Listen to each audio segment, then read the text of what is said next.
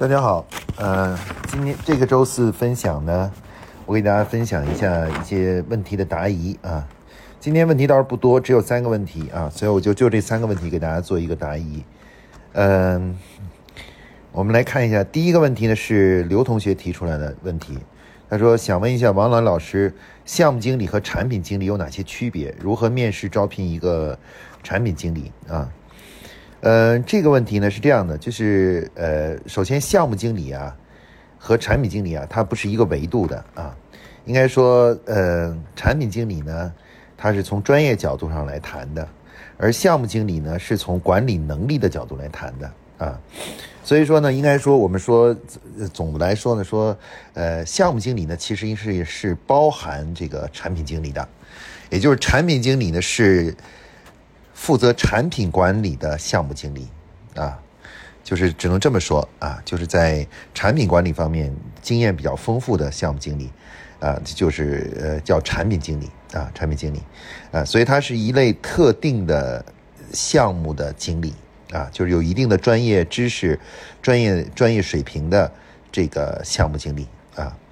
呃，那么项目经理这个词呢，它是比较。广阔的那各个部门呢都会存在项目经理啊，有做财务的，有做人事的，有做生产的等等，都是有这个相关的项目经理。所以它是一个最大的一个，它是一个很大很大的概念。那产品经理呢，它是相对比较聚焦在产品管理这个领域里的啊，它但是也是项目经理啊。项目经理呢是一种通用的工作方法。而产品呢，又是一个带有一定的专业性的啊，所以产品经理这个词呢，我们也可以，你可以把它称为叫产品项目经理，啊，就是关于产品类的项目的的一个专门做这些事情的一个人啊，就叫产品经理啊。这个呢，就是我给大家的这个就这个问题的一个答案啊。那第二个问题，他说如何去面试和招聘一个产品经理？呃，就就我们刚才说的话呢，产品经理和项目经理呢，最大的区别在于，他是要具备在项目经理的基础上，要具备一定的就是呃产品呃管理的知识啊，专业知识。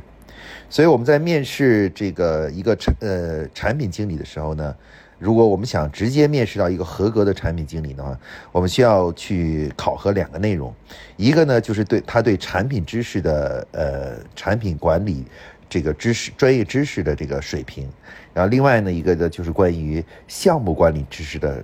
这个水平啊，就是项目管理这种工作方法水平，因为刚才我们说过，产品经理实际上是一个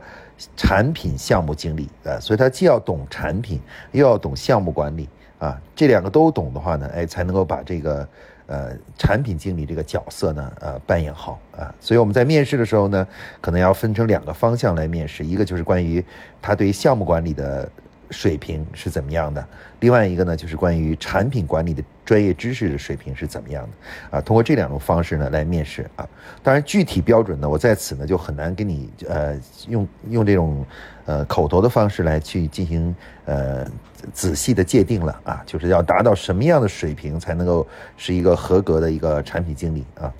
因为如果从市面上直接去面试产品经理的话呢，有的时候我们很难找到一个完全能达到我们就是来了以后立刻就能够呃上任的这样一个人啊，我们只能找到一些相对来说可能近似于啊接近于我们对产品经理要求的这样的人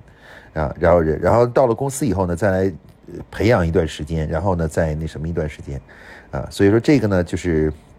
就涉及到面试的时候这个尺度的拿捏问题啊。这个问题呢，我在此就没法去进行深入的回答和讲解了。那但不管怎么说啊，嗯，刚才我说了，就是要针对项目管理和产品管理这两个方面的的能力和这个知识体系呢，要进行一个设计一个面试的一个。呃，一个方法，一个模型啊，然后这样的话呢，我们到时候面试的时候呢，就是根据这个模型呢，然后可以给他打分啊，打分，通过打分的方式，然后来最后呢，确定他到底是呃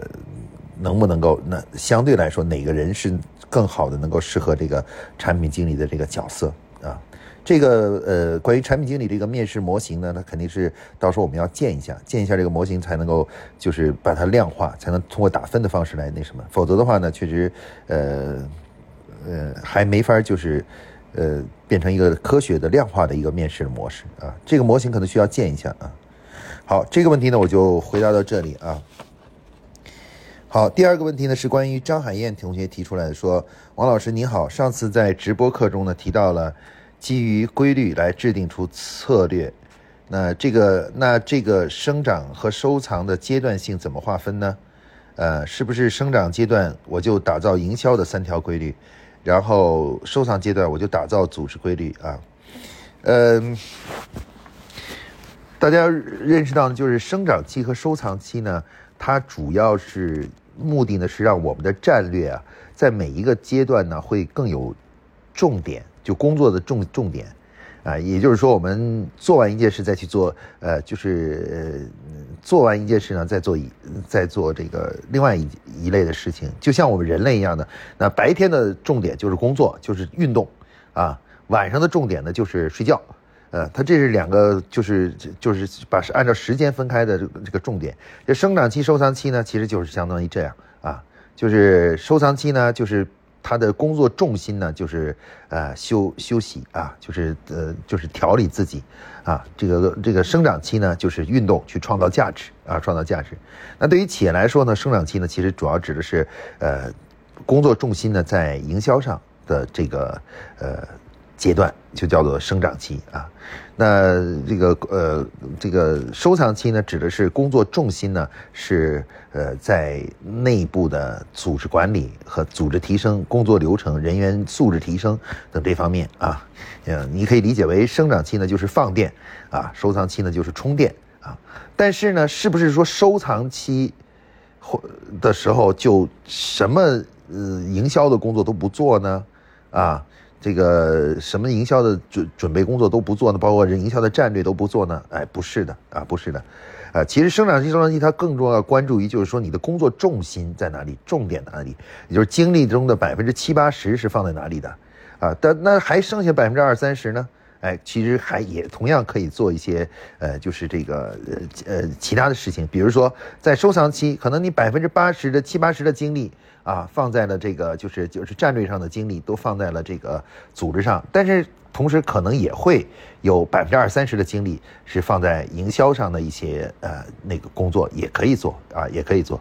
呃，实际上呢，我们说呢，其实这个生长期、收藏期最主要影响到什么？影响到在战略每个阶段那个策略的数量的多少。收藏期呢，一般战略性的工作呢会稍微少一些啊。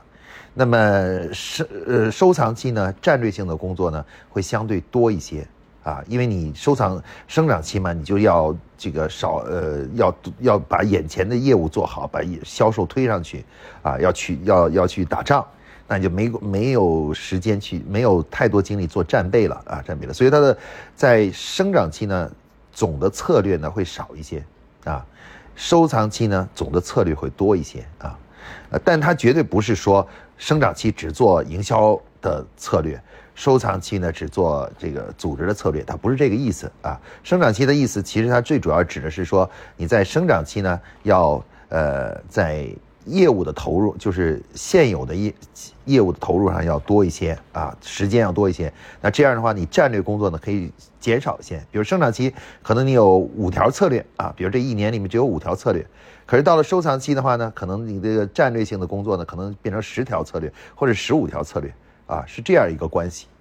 它不是绝对的说啊，生长期就只做营销，呃，这个收藏期只做组织，它不是这样一种对应关系啊。我不知道的你是否理解了这个含义啊？这个含义它不是这样，它实际上主主要是呃通过收长期、收藏期划分呢，呃，来让这个我们做战略工作这个投入啊，来平衡一下。啊，生长期呢，战略工作的投入呢稍微减弱一些啊，这个收藏期呢，战略工作的投入呢会加强一些啊，加强一些啊，啊，就是这工作重心呢稍就发生了改变啊，就是生长期我追销售的增长，追业利润的增长，追业务规模的提升。那么收藏期呢，我追是我保持业务的相对稳定，但是我追求组织能力的提升啊，组织能力提升。所以说收生长期那这个战略工作呢会相对少一些，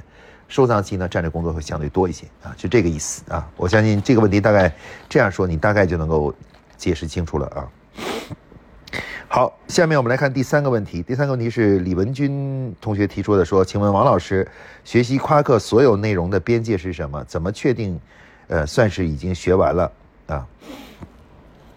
那么夸克这个整个的科量化管理体系，就是科学管理体系啊，它其实的分为两大两大板块，两大板块，一个板块叫科学营销，也就是量化营销。一个呢就是量化管理啊，就是科学营销、科学管理两部分啊。那如果你要想都学完的话，其实首先要把这两部分都要学了，就是科科科学管理和科学营销啊，科学营销啊。那么科学管理呢，它的那个内在的结构呢，实际上是呃，我们之前给大家有一张图啊，大家可能还记得有那么一张图啊，中间呢有这个叫做呃这个一个工作流，旁边有一个资金流，有一个人才流，然后底下还有文化，还有员工的素质啊，学素质啊。那张图呢，其实就是基本上概括了，就是夸克的量化管理思想要学的内容是哪些啊？那里面画的每一个模块，其实就是一个呃。要学习的内容啊，如果你把那个图里面写到的东西都研究它研究了，然后都呃学学懂的话，那基本上夸克的量化管理这个板块呢，你就嗯就学学完了。它的边界其实就是那张图啊，那张图基本上把量化管理的所有的东西都写在里面了，以板块以模块的方式都写在里面了。